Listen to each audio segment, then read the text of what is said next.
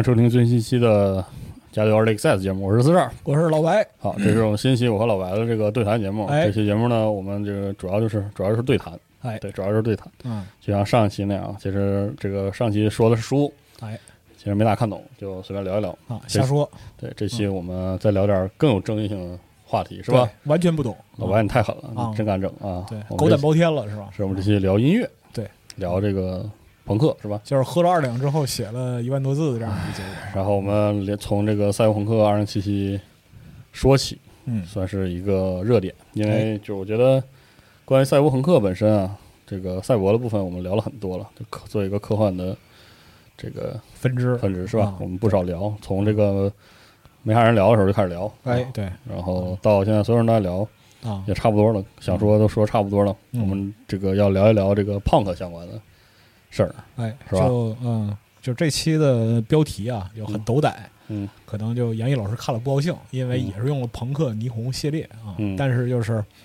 呃，总体来说的话，其实是能够希望把这个聚焦啊嗯，更集中在这个朋克这个词上啊。为什么 cyber 和 punk 结合起来啊嗯，这个性质就变了，或者说是它就会有一种啊，对于我们来讲的话，它在文化上有一种天然的吸引力嗯啊，包括说是有《赛博朋克2077》嗯这个游戏啊。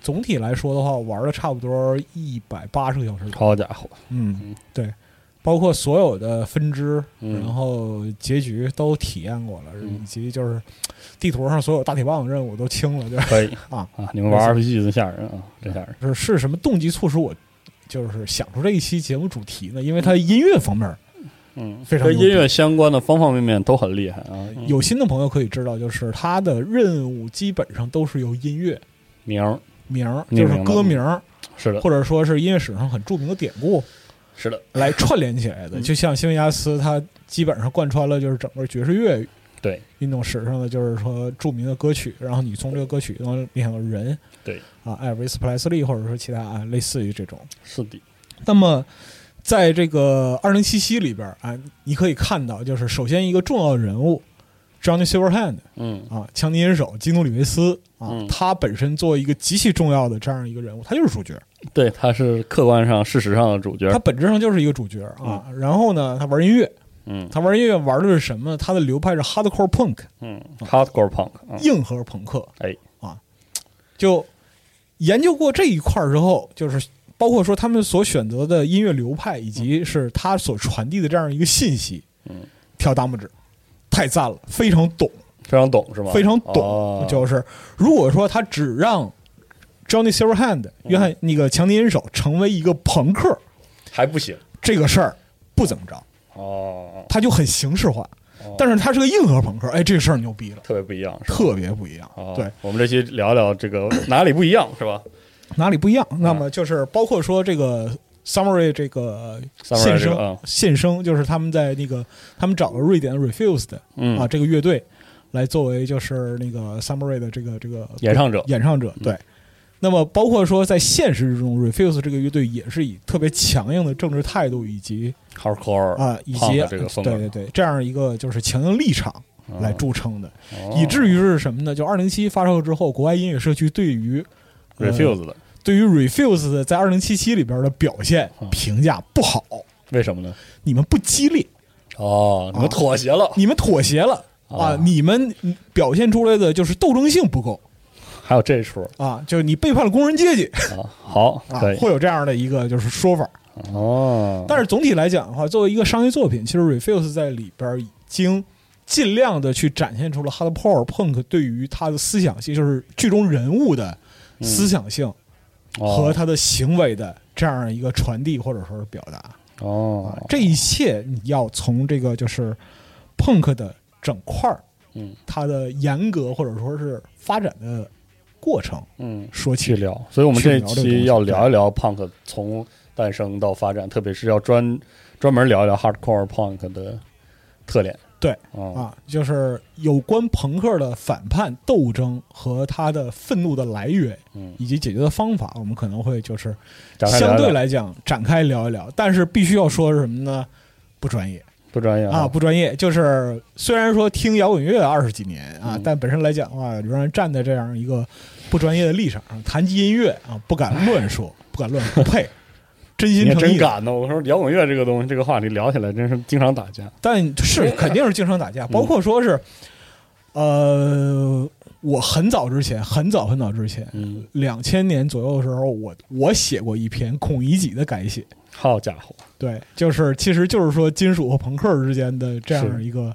对这期我主要是听着，因为我是听金属，我从小到大就只听金属。我跟你讲，就我当时写的那个是什么，就是呃鲁镇的琴行的格局，通常和其他地方是不一样的。对，一路说回来就是，但是呢，这些主顾往往都是穿短衣的朋克啊，往往触手没有这么阔绰，只有穿皮衣的金属才会躲进后边啊，慢慢作喝啊。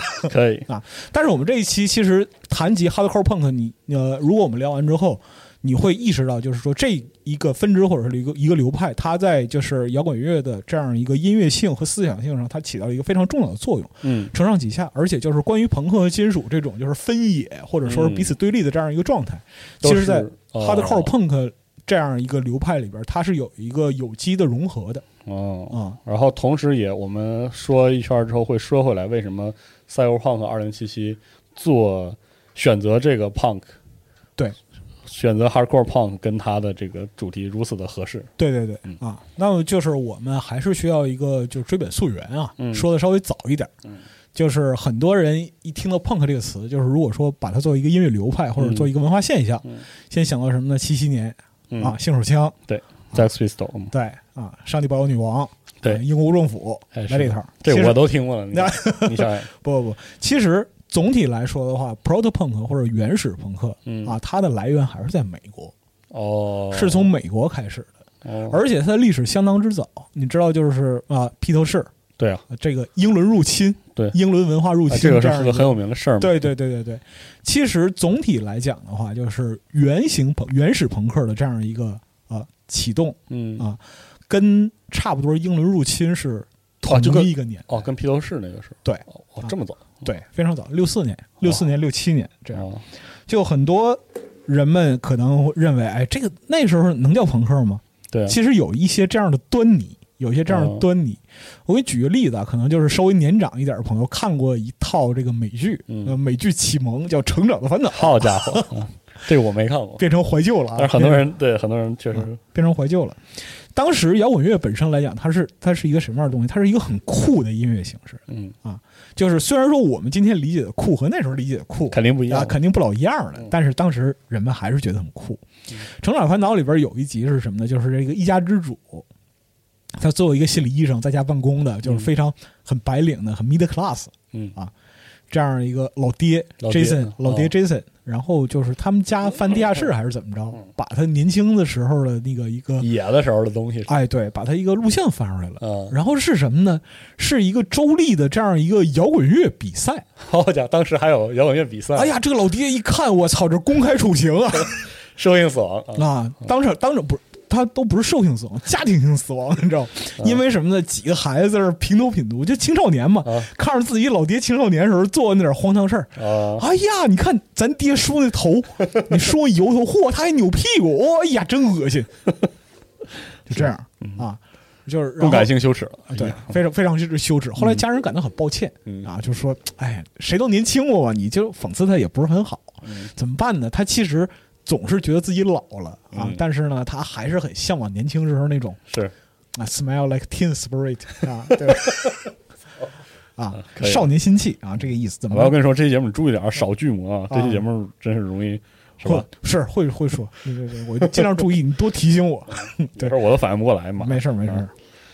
然后就家人感到很抱歉，就把他昔日队友啊，要重组乐队招回来了啊，给他开一 party，就是说你这乐队要重组，啊，然后你还是就是在台上哎重演你再青春哎再再耍一耍。Once More，然后包括就是说台上他之前那个就是队友都秃顶了，你知道吗？地中海都秃顶了，然后在那儿抱吉他在那儿 solo 啊。啊，抱就他儿子过去跟大叔说话都得敲人吉他，然后才行。啊哈说那个什么，说大叔，那个你们怎么记得当年的谱的？啊，说我们他妈谁认谱啊？就弹弹就得了，是吧？怎么可能？怎么可能认谱？就弹就玩儿，啊就完了。其实这个里边它代表的是什么呢？就是我们这一期里边要说到这个，就是朋克起源，嗯，就是美国第一次车库摇滚。啊，这个叫啊，这个是那个车库摇滚车库摇滚 （Garage Rock） 哦，和一般人理解的不一样。就那个时候摇滚乐，那时候的摇滚乐本身来讲，它无论是接触还是演绎，其实都是有一定门槛的。啊是啊对，所以第一次这个 garage rock 这个风潮本身来讲，其实很有意思。他们为什么会被这样称呼？是本身来说，它是一群青少年因为兴趣凑在一起玩儿出来的结果。嗯，玩音乐玩音乐，这真正意义上的玩音乐。而且就是这一批乐队呢，它有一个共同的本质，就是都是小地方的中产阶级子弟出身。哦，需要需要是小小地区对，，不是说核心大城市的地方，纽约、哦华盛顿、洛杉矶不是，人那些地方接触的就是文化思潮很多。哦啊，但相对来讲的话，就六十年代整个美国经济在上升期，对啊，地方无论你从事什么样一个职业，就是无论是工人阶级啊，还是就是是白领或者什么，其实稍微努力一点都会有一个很体面的收入是啊，维持自己的家庭。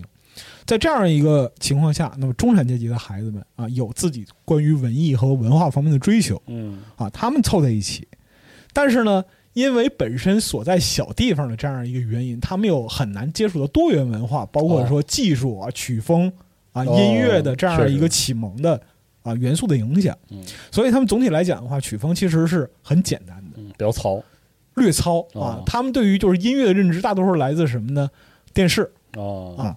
那么曲子本身很短，因为它本身没有编曲能力，嗯啊所以总体来讲的话，风格上就是民谣啊、节奏布鲁斯，总之就当时流行什么来什么。嗯啊，但是总之呢，它是一个乐队，它是一个乐它至少是个 band，？它是个 band 啊啊，行它是一个乐队啊嗯，这就是很粗糙、原始、懵懂的 garage rock 啊哦。第一次这个在就是美国的这个流行音乐史上，这是第一次 garage rock 运动。哦哦，就是这个时候。对。哦。然后这个时候就包括说乐队成员啊，大部分都是年轻小孩儿。对。啊，中学生或者再稍微大一点儿，高中生了不得了。对。啊。但是在这个有点响，社会上稍微稍微有点影响力了，就是社会上会聊说，现在孩子都喜欢玩这个，哎，对对，这种啊。啊制造一些影响力。那么包括说是呃，从少年到青年的这样一个过程里边，他极其渴望的就是获得来自社会对于成人身份的认可。嗯。啊，玩乐队是一个特别好的渠道。嗯。啊，因为他们认为这是大人做的事情。哦嗯，确实，对所以说，就是呃，我们说它其实总体来讲的话，这个运动流派很懵懂嗯啊，相对来讲比较幼稚啊，啊。比较生物性是吧？对对对对对，相对来讲是比较生物性。你可以把它视作这种就是荷尔蒙发泄啊包括说他们演唱风格啊，以及音乐本身表达这块儿，也会有一些啊，很就嘶吼啊或者喊叫，但是就相弯的，嗯对窝窝喊叫的，就好像你看着七岁孩子狗都嫌，就是啊这样一个感觉，嗯是。但是呢，就是绝大部分孩子是好玩儿，好玩儿就完了啊，这个事儿昙花一现，你就过去了。第一次呃 Gary Rock 这个运动之后呢，留下了一些乐队，留下了一些但是这些乐队呢，就呃基本上啊留留存到后世的很少。很少，很少，就，非常少。这里边其实有几个比较典型的例子可以提一提。嗯首先就是英伦入侵时期的 Kings 奇想乐队嗯啊，它其实在当时名头很大，这是英国乐队啊，英国乐队，哦对，他他在当时名头很大。他和披头士、嗯 Rolling Stones、滚石还有 The Who 啊，当时并称为英伦四杰，哦名头是很大的。但是后期是呃，主要在西海岸地区发展。哦，对所以就是他在当时给予了 Gary Rock 这个就是流行这样一个音乐流派一个启蒙，可以说、哦。啊，除了当时就是因为那个青少年玩乐队，首先从模仿开始嘛，嗯。除了就是模仿披头士、模仿滚石嗯。之外啊，Kings 其实他们的曲风给予了当时的这些就是高中生摇滚乐队嗯。一个特别好的一个效仿对象，尤其是六四年他们发了两首单曲，嗯。啊，一首叫《You Really Got Me》，嗯。一首是《All Day and All of the Night》。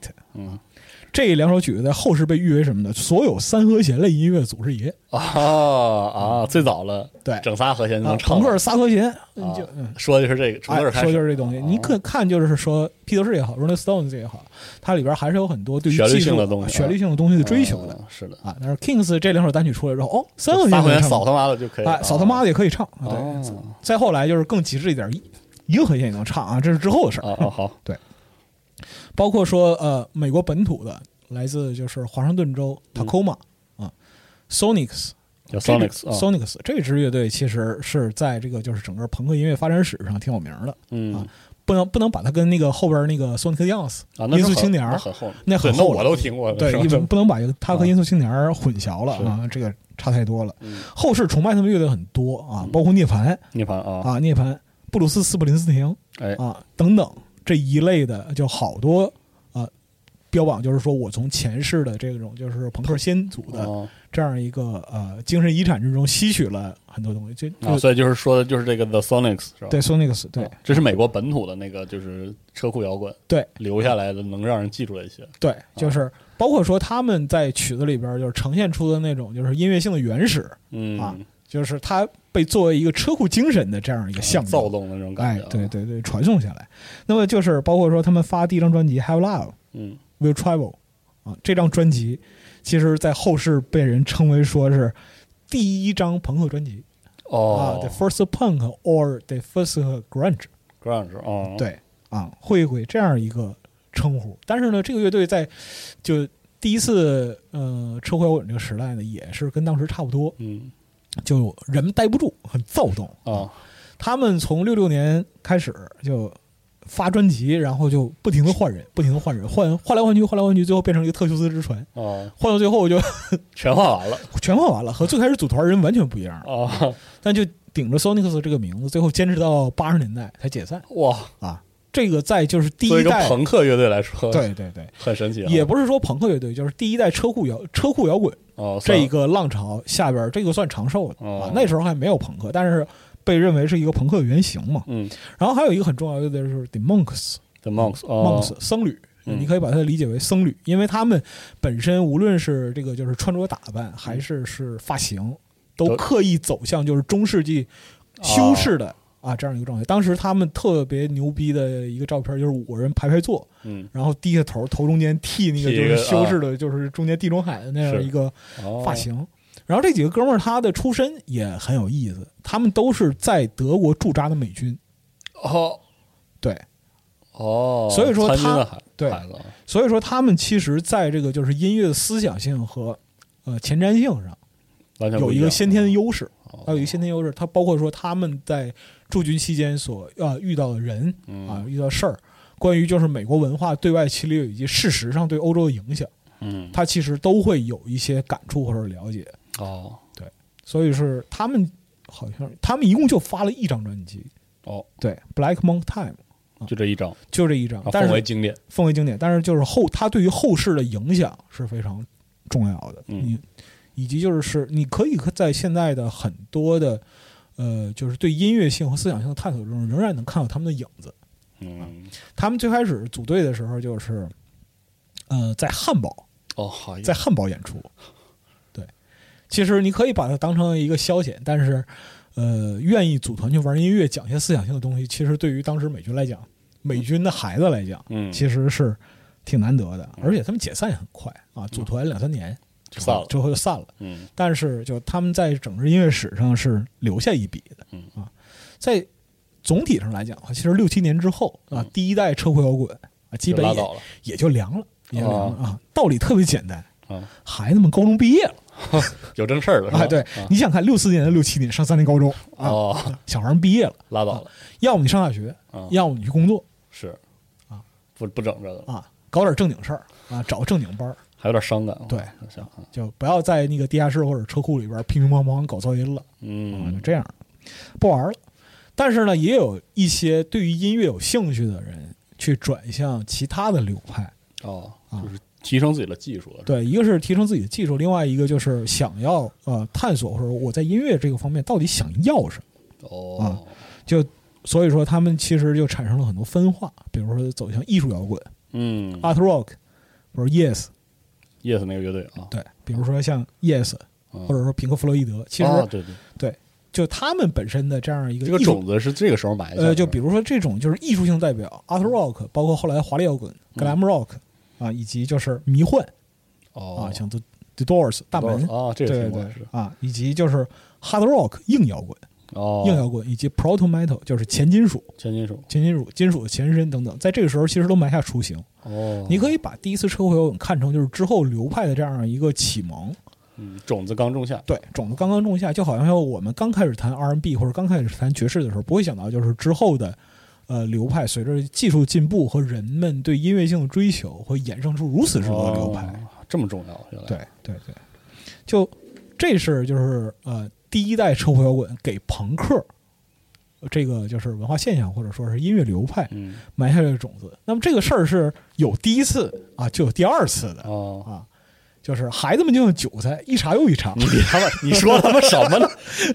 说的好像你不是孩子就不是韭菜一样。我也是从韭菜过来的啊，现在也是韭菜？对对对，现在也是韭菜啊，一茬又一茬。前一批高中生他毕业了啊啊，啊，后一批高中生他又上来了，啊。又入学了，六七年到七二年的时候啊，又来了一波。这但是呢，他们在音乐性的探索和尝试上，嗯和就是当时第一波不太一样。第一波基本上都是十几岁、二十毛出头的嗯这样一些年轻人。嗯啊但是呢，就是在第二次车库摇滚啊这个年代，就有一些相对来讲比较老的人。这个比较老的意思，其实不是说那么老啊，啊，就好像说年龄稍大一些，稍大一些，就好像说零零后看九五后，哎，你都是叔叔阿姨。哦但是在我看来，我操，年轻的让人羡慕啊啊，！是是是，对，是这样一个相对来讲说，同期其实有很多乐队在其他方面的一个发展，比如说安迪沃霍尔和地下丝绒嗯，Velvet Underground，嗯啊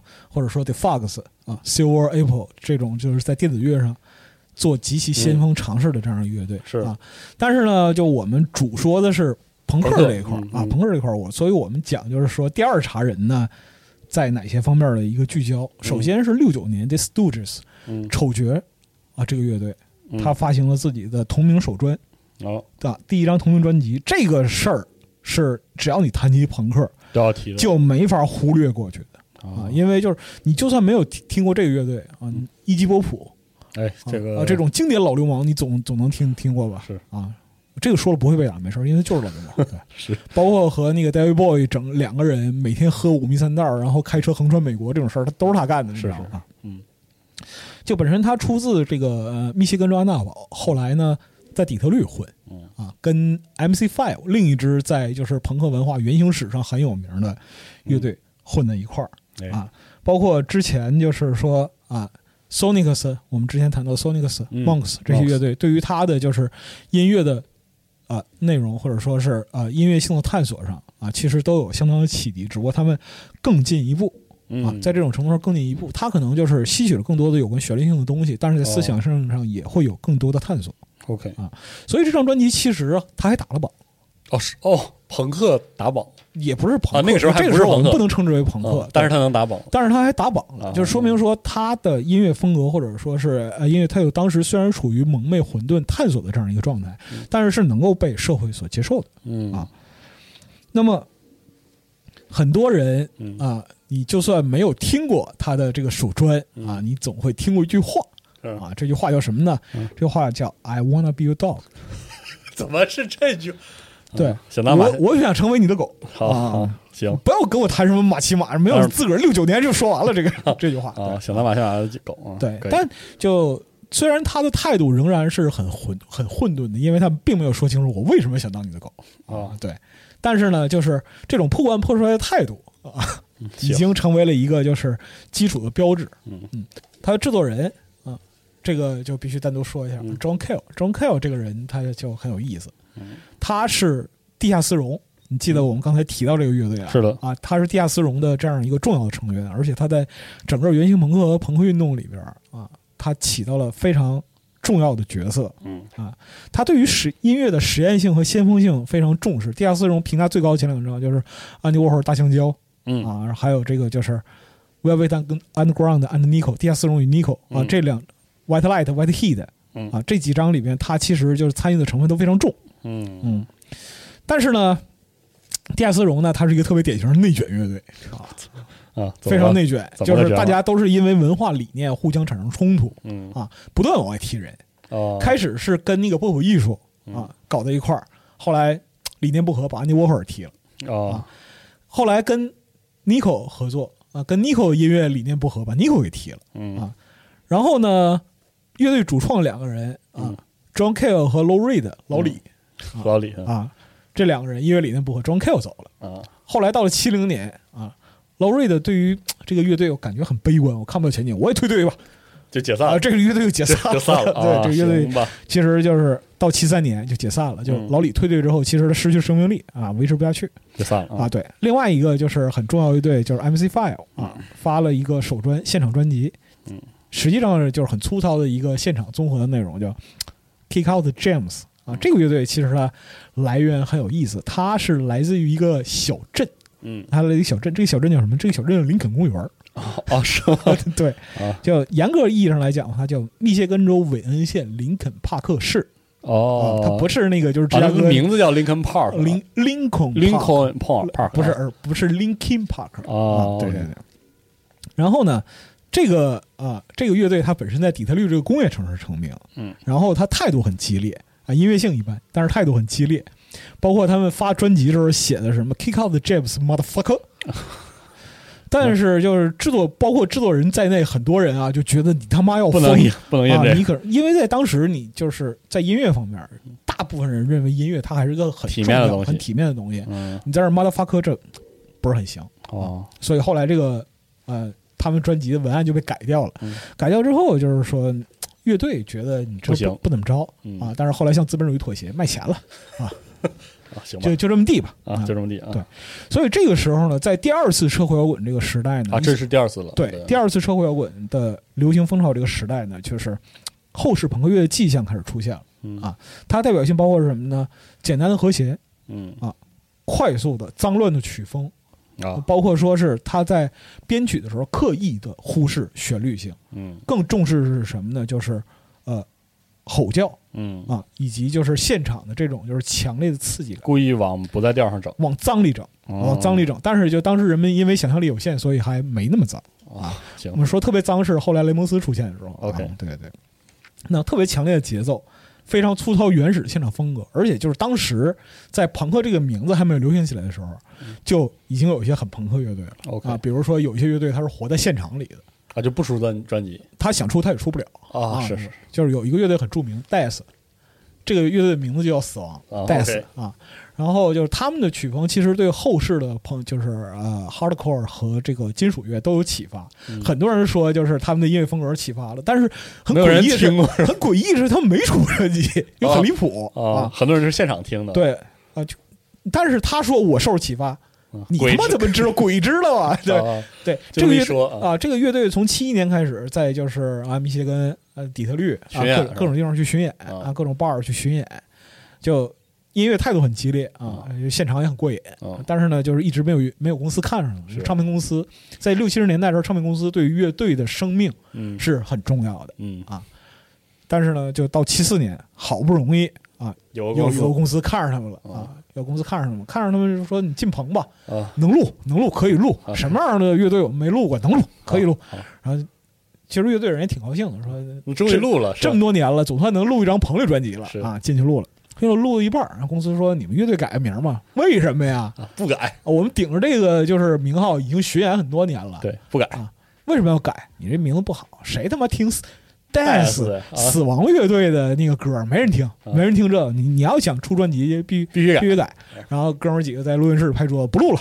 公司说不录不录，不缺你一个，就走了，就，黄了。这事儿就黄了。没录成后来 Death 在七五年应该是也解散了，啊，就没了，对，就没了。但是就后世人都说他对于就是嗯朋克乐和金属的影响很深，但是 谁他妈也不知道怎么回事儿。啊，行吧，对我们前面讲这个就是车库摇滚这两块，Gary Rock 两个世代，其实主要讲的是音乐性的来源。后边我们其实要说一说，就是朋克自身与时代的关联性。哦，随着时代的进步，朋克一方面在音乐在艺术追求上逐渐的，产生了演化 OK 啊，一个是产生了演化，另外一个就是时代催生朋克嗯，啊。我们要重点谈到这一块儿，以及地下音乐的这样一个态度来源。我们就正式说问一下，就真正的朋克到来的时候的样子，哎，为什么我们讲说前面都不是真正的朋克呢？因为那个时候美国过得还挺好的。啊，日子贼贼滋润，日子很滋润嗯啊，不存在现实基础。朋克本身它是一个与社会现状关联非常紧密的音乐形式，包括说我们提到的，呃，无论是现实中的朋克文化，还是我们为各种先锋文化定义，比如说是像呃柴油朋克、嗯啊蒸汽朋克赛博朋克，嗯赛博朋克。其实本身的前提都是什么呢？这种所谓带有朋克的名词，一定是存在在一个有病的社会里。嗯，确实，这个社会是有问题的，嗯如果没有足够的理由去解释社会的病症以及你面对的得不到答案的问题，嗯朋克就会出现。啊，确实，它会产生一个这样的情况，就我们还是以美国来举例子。嗯，二战结束的时候，我们之前啊聊过很多次，说这个全世界都打烂了吗？全世界打烂了，美国人很开心啊，农产品输出啊，那可不是嘛工业品啊什么的，嗯全球百分之七的人口生产全球百分之四十二的啊工业品，是的，啊，将近一半儿电力，一半儿多的钢铁和石油，就大量的需求，然后这边生产正好满足嘛，百分之八十的汽车，这都是美国人干嗯的啊。战后外有就是欧洲重建的这样一个刺激，对，内部有就是说呃从这个就是罗大萧斯条恢复罗斯福新政之前大萧条嘛，然后就是啊到恢复整个二战，对，实际上这个需求被压抑了二十年嗯啊，谁他妈不想吃好穿好然后一下弹反弹了，啊？一下就迎来了一个就是黄金的增长期。嗯。那么就是从四六年到七三年的时候，整个美国经济增长其实是很喜人的。嗯。那么所有地方的主旨都是乐观和繁荣。嗯啊，未来一片光明，一片光明。所以跟你讲，就是六四年到六七年，这个车库摇滚，小孩子翻不起大浪，小孩子日子过得好，你知道吗？闹一闹啊，小孩闹一闹，啊，一过一干一开始干正事儿，开始赚赚钱了，就不寻思这些事儿了，是吧？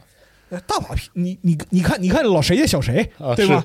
你看你他妈天天在这玩一玩音乐 啊，行吧，对，大概是这个意思嗯。而且当时确实是这样，因为总体的需求的高涨，使得当时就是高中嗯，学历的工人阶层嗯完全可以靠一己之力去养活一个去养，家。而且是小康啊，包括说我们在辐射啊这样对对一个特别典型的对黄金时代的追忆里边，你可以看到，就是一个特别典型的美国式家庭，嗯啊他的小院儿，小对他的中产阶层是一个什么样子？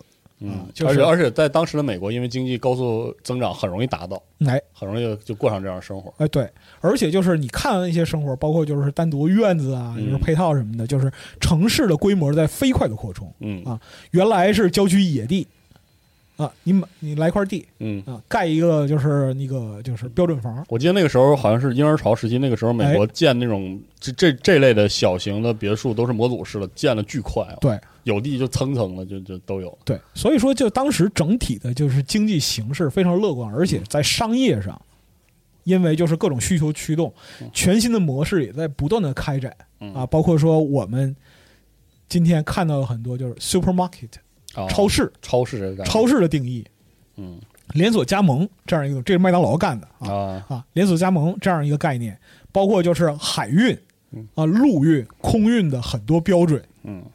物流等等等等，就是所有凡是涉及到工业制造和建设的东西，都是欣欣向荣。嗯。啊但是呢，问题来了。嗯，啊，资本的本性呢，它是逐利的对，它是逐利的。特别是金融资本那个高速的那种独对立性啊，它不断的追求增值，而且要追求增值的效率。嗯。那么对于美国本土来讲的话，如果说在海外的劳动力市场能够带给它更高的利润，很快就开始那么他就开始琢磨这个就是往外走。对外攻城略地的这个过程。我用一个特别好听的名字讲，它叫全球化啊。实际上，对于美国本土来讲的话，它就是一个产业空心化的过程。嗯啊而且这个过程不是我们说，哎，觉得好像从九十年代开始，没有早就不是早就开始了嗯啊？这套东西早就开始了，在七三年的时候，它整个美国的经济开始出现一个下滑。嗯嗯这和就是七一年的时候脱离布雷顿森林体系，就是和黄金锚定的货币嗯啊，这个是有一定关系。但更重要的是什么呢？从六十年到七十年代，整个美国的跨国大企业 company 嗯公司，它的境外投资是增长了八倍。那么，哦美国、整个美国的五分之一的工业产能完全转移到国外去了。嗯工业产能转移到国外去，国内相关的这样一些劳动力的岗位和就配套，消失了。它就消失了。嗯啊，那么怎么办呢？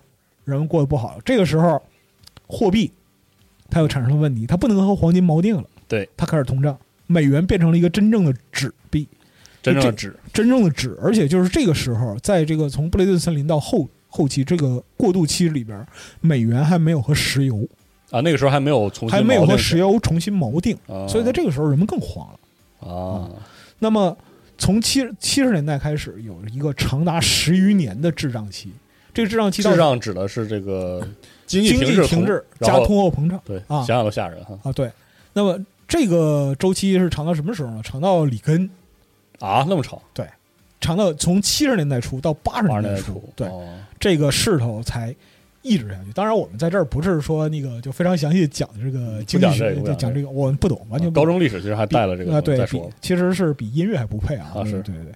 那包括说是那个，就是欧佩克对美国石油禁运啊，就是美国原油狂涨价呀，所有的能源成本都上来了，嗯这些都是时代背景。但是在所有的这些东西对于人们的直观反应来讲是什么？好日子不在了，哦，这是最重要的。是的，人们一方面来讲，我们前面说过，就是啊，产业空心化嗯啊，岗位转没移没工作了，人没工作了，失业了；另一方面通胀了。你发现他妈的，我有工作的时候，嗯，这个价和我没工作的时候的价完全不是一概念，是啊，离谱。是啊所以说，当时有一个传递叫什么？叫做美国梦正在消失。哦，甚至说七五年《时代周刊》的时候，有一个封面故事，我们知道，就是《时代周刊》是它的封面非常有名，对啊，都是跟世界、跟社会运动这些东西相关联的。比如说那个是白豹党、黑豹党啊，对对对啊，，苏联啊，戈尔巴乔夫啊，赫鲁晓夫啊等等，这都很重要。是的七五年的时候，《时代周刊》有一个封面非常牛逼，啊，资本主义能不能存在下去？那个时候就《时代周刊》直接整，对，因为就是我们看当时看到，不是说今天这个就是在吹嘘就资本主义一直胜利，永远胜利，嗯不是这样的。当时东西方冷战是啊，打的有来有回，热闹闹，然后越战的泥潭到七五年才摆脱，嗯。而且就是也是大败亏输的这样一个状态，是。啊在所有地方你都看不见赢的这样一个状态，然后工业制造业向外转移，是。日本人东西哗哗的往里输入，是。啊，就包括说那个所有人对于日本的恐惧对啊，就是从那时候种下根儿的。如果说你看八十年代拍的那个电影，像 RoboCop，嗯，对吧？在底特律是。啊，日本人控制了你，是，这个都是那时候留下的病根儿。所以说，时代走向下坡路的时候，朋克就诞生。嗯，朋克本身是社会基础有了，对朋克本身是源自于疑惑和愤怒的，尤其是当他被时代洪流裹挟的，我他妈没做什么错事儿，然后突然没我为什么，失业了？对我为什么失业了？我为什么找不到吃饭的地方？为什么买不起吃的？为什么东西那么贵？嗯我为什么就是那个其他人啊、有很多人和我境遇一样，嗯这些疑惑和愤怒，他在社会体系里边得不到解答。嗯啊所以说，这种就是朋克发生、朋克文化发生的缘起，嗯它和就是整个社会的这样一个倾向嗯，也是有直接关系的。嗯啊所以，朋克时代正式拉开帷幕，有一个很关键的节点，就是七三年的纽约的 CBGB 嗯啊这个俱乐部的正式开业。CBGB 这个俱乐部，它其实不是为了朋克设立的嗯啊。CBGB 的本意是 Country Bluegrass and Blues，啊乡村音乐啊，蓝草音乐。啊，布鲁斯布鲁斯啊，这个创始人当时想啊，大家搞点轻松闲适的东西啊，不要搞得就是那么剧烈。是但事后，这个就是整个呃俱乐部的发展也没像他想的那样。嗯，因为什么？就是这个创始人希利老哥他有一个很有意思的原则，这个原则是什么呢？就是你来我这儿演出，首先你要原创嗯，啊，他很尊重创作者，你不能说哎，你组个乐队，你翻唱谁唱点别人的歌，哎，唱点别人的歌，你技术再好不行嗯啊。首先你要原创，技术放第二位，啊这就吸引了当时很多的也也是青少年组队的原始乐队嗯来他这儿蹭场子碰运气啊啊，这是其一。其二呢，就是当时纽约的地下摇滚 underground 这个概念啊嗯风生水起。underground 是什么呢？已经出现了一些我不向主流文化妥协的这样一个文化苗头嗯啊，其中代表性就是 New York Dolls。纽约妞啊，嗯这个乐队不要以为就是它是一个女子乐队，哦纯爷们儿，但是都是女装大佬。哦你今天讲的时候女装大佬牛逼怎样怎样啊？七十年代开始了，谢谢你，早嗯早在那之前就整起来了呃早早就整起来了。它和当时的这个 glam rock，就是华丽摇滚这个风格还不老一样的，就没有刻意去模仿啊，或者说描述就是女性表达。嗯。当然了，就是他们音乐里边很多时候就模仿 Mick Jagger Rolling Stones，Rolling Stone 啊，Mick Jagger 就是对于 Mick Jagger 这个人的评价啊，就历史上来讲的话，就是有一句话很著名，嗯。就是这个人年轻的时候，无论男人和女人都会对他发情。好啊是。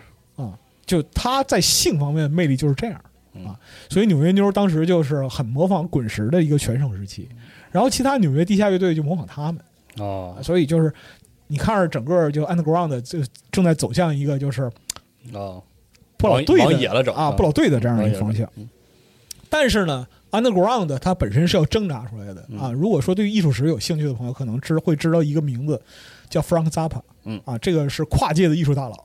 他当时对纽约的地下运动有一个地下艺术运动，他会有一个定义。他定义是什么呢？不是说你说地下，嗯你他妈就地下了，不是。你在地下混不出来，你在哪儿也混不出来。啊啊，你要有这样一个觉悟，我有足够的能力成为主流，但我不，就偏不，我就不，这才叫这才叫地地下。啊。对啊，我能，但是我不去，我不与你同流合污，你丫走开，不要挡着我的阳光。啊！好 所以说，这个时候其实它奠定了朋克本身 underground 的这样一个气质。嗯。啊，这个比信手枪还要早。了哦啊，早太多了早特别多啊啊！而且 CBGB 和新手枪它关联性是非常强的，我们之后会讲到七七年就是英伦朋克爆炸这个。OK 那么这个时候啊，雷蒙斯嗯我们这个就是整个朋克文化历史中最重要的乐队之一，堂堂登场。七四年啊，在 C、嗯在 CBGB，呃，七四年八月十六号，这一天在朋克历史上就好像说是民谣的新港民谣节，或者说现代摇滚这个伍德斯托克。嗯啊没有这一天，人们会说这个事儿；但是有这一天，它就是一个分水岭。因为什么呢？在此之前，人们没有想过一首歌唱一分钟结束了。是啊，他们是就是雷蒙斯上台当天唱了六首歌，十分钟，六首歌唱完了，就是唱的有多快，啊，以至于就底下人根本就没反应过来。然后唱完了唱完了，演完了是吧？啊啊，雷蒙斯就他们几个人在现场也很尴尬，嗯。就第一次上台就这样，好像好好像不是很对啊嗯，那怎么办？我们再唱一遍吧。现场就把这六首歌又唱了一遍，但是他们带来对他们把他们当时的那种就是非常生猛的、粗野的这样一个表达，以及就是现场带来的冲击力，嗯。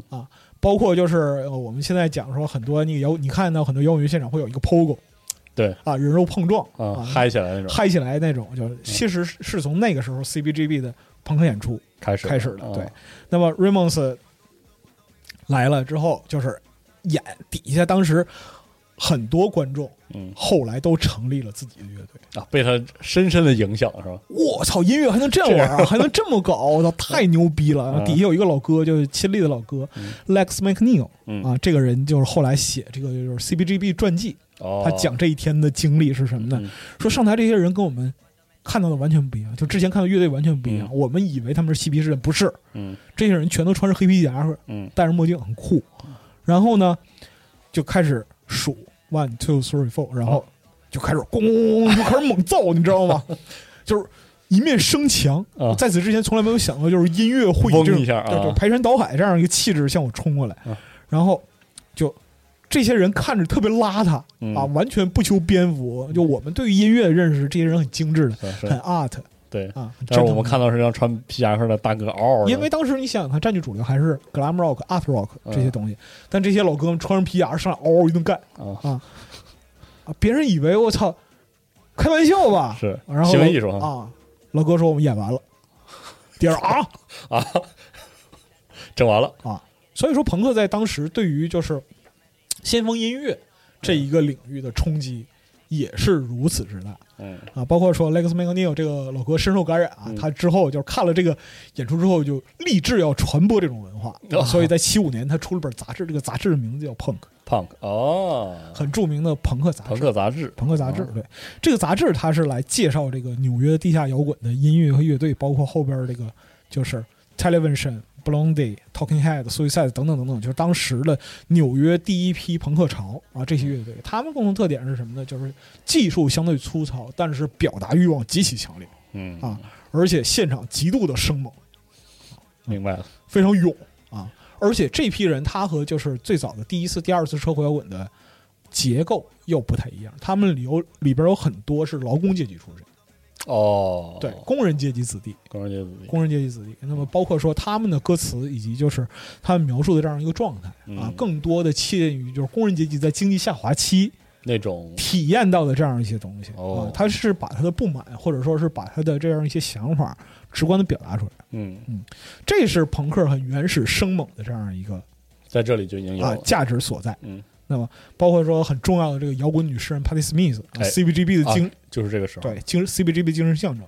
嗯。就他也是他自己的自述里边也是讲说，我看了雷蒙斯首演，我操，太牛逼了，怎么能这样？当时二十一岁，他开始的时候搞一些就是说，呃，就看起来很文绉绉的嗯，这样一些东西，比如说那个田野调查呀，然后就是文化人类研究啊什么的，然后去 CBGB 看上去，我操，太牛了，这样是吗？操，老娘也要做这样的人。后来成为了传奇，后来成为了这样一个传奇人物，包括说他在 Horses 这个马群这张就划时代的专辑里边，就第一句话，当时就我我我上大一的时候第一次听马群啊，第一句话震了，我操！Jesus died for somebody's sins, but not mine。就是耶稣死于某些人的原罪，但不是我的，我不承认你这个社会的原罪。这么猛，对，因为在宗教社会里边，就首先，since 它是一个非常重要的概念，啊是每个人生来都是有原罪的，但是我不承认你这个社会强加于我的原罪。哦啊，牛逼，这个概念可太他妈反叛了。后来我就是个人花絮啊，就是我大四的时候，就是你有一有一有一科好像是那个饲料学，饲料学，对饲料学。后来我他妈实在不会了，我就把这我就把这句话写在卷子上，我交上去。这么老白，你当时这么朋克了，我当时很朋克，对我我把这个我就把这句话写在那个卷子上，我就交上去了。你们老师，我他妈过了，你们老师也是，我他妈居然过了！我觉得可能是帕蒂史密斯在帮助我。还有这么一说，对啊，这是一个就是小的花花絮啊，嗯，不值得重视。对牛逼，但是呢，在这个时候，到这个时候，就整个朋克音乐的一个构型，基本上就完成了嗯啊。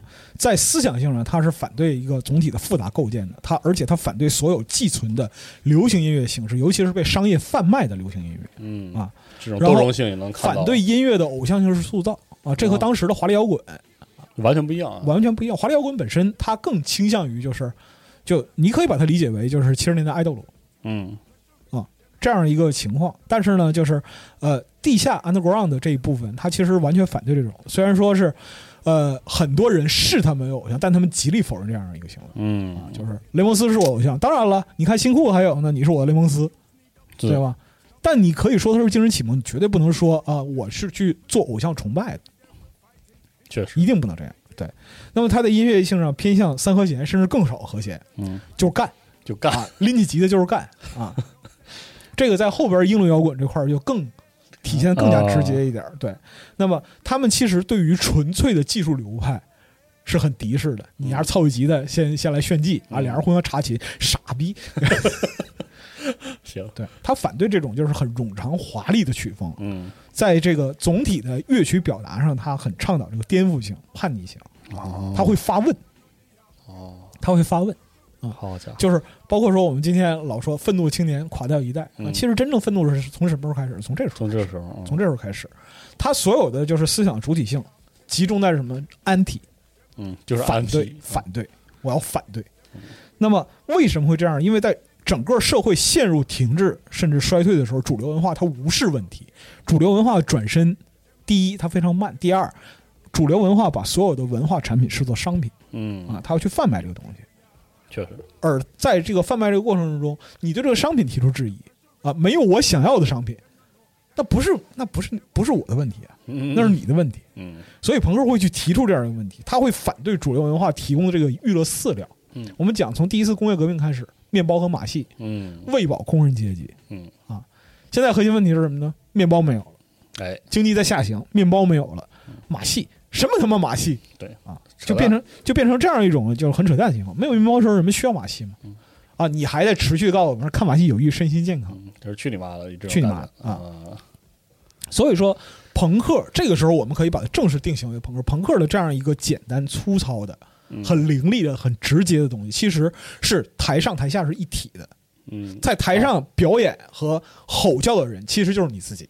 哦，台下就马上能感觉到，对，哦，就无论是从阶级出身，我们讲这个时候很多人他是出身于工人阶级的，他不是说呃中产阶级，实际上这时候中产阶级也在下滑。是。啊，另一方面来讲的话，就是他们的表达的东西没有技术，我没有技术，你呢，你也没有技术。哦，所以说，我们在这个音乐的入门的这样一个基础上是一体的，进而推断出是什么呢？就是我们无论是表演者还是观众，他在就是社会阶级上一体的。当主流文化去引导人们去购买商品，嗯，提出你应该做什么的时候，朋克给出的是一个相反的回答：就是我不，我不做什么，哦，我不要做什么。即使我不明白我要做什么，我要首先明确我不要做什么，这是朋克的本质。嗯啊所以说，接下来我们会讲到，就是我们不要做什么，这个发展到一个极致，嗯就是七七年的这样一个英伦朋克大爆炸，就是纽约的朋克运动啊。这个时候我们可以把它正式定义为朋克了。啊，就是在这个时候啊，对啊，就这个时候，无论你称之为其中置身于其中的哪支乐队啊，它是一个朋克乐队没有问题，嗯妥妥的没有问题，包括后世也是这样认为的啊。但是呢，就是还有另外一波啊来的更猛，这就是七六年啊，嗯。七六年、七七年的就是英伦朋克，啊，终于说到了七七老朋克。啊，就是这个，这一波要大爆发了，他们来的势头更猛，这一波势头猛到什么程度呢？他直接摧毁了朋克本身。哦，是吗？这一这一波就是带来的影响如此之深远，以至于朋克在这个年代它的运动之后，进入到我们的生活的方方面面。哦，这个时候还它正式成为一个文化元素，哦成进入到我们的方方面面。哦，OK，哎所以说啊，我看这期时间也差不多了，嗯，那么就是我们哎在这儿留一个坑子，对啊，先留一下，留一下大。家听啊，主要是。对对对，我们下期再来说这个，就就是大家听一下，下期我们正式进入到了这个朋克出现的时代。英伦朋克的时代。你要说朋克出现，那我是不同意的。啊好好行哎行行，好吧，我们听听金属不懂不懂啊，别别别我也金属党啊啊。啊，行，行，那我们这期先截到这儿哈啊，然后请大家直可以直接去听一下，哎，第二期。好嘞好了，那我们下期再见。下期再见，拜拜。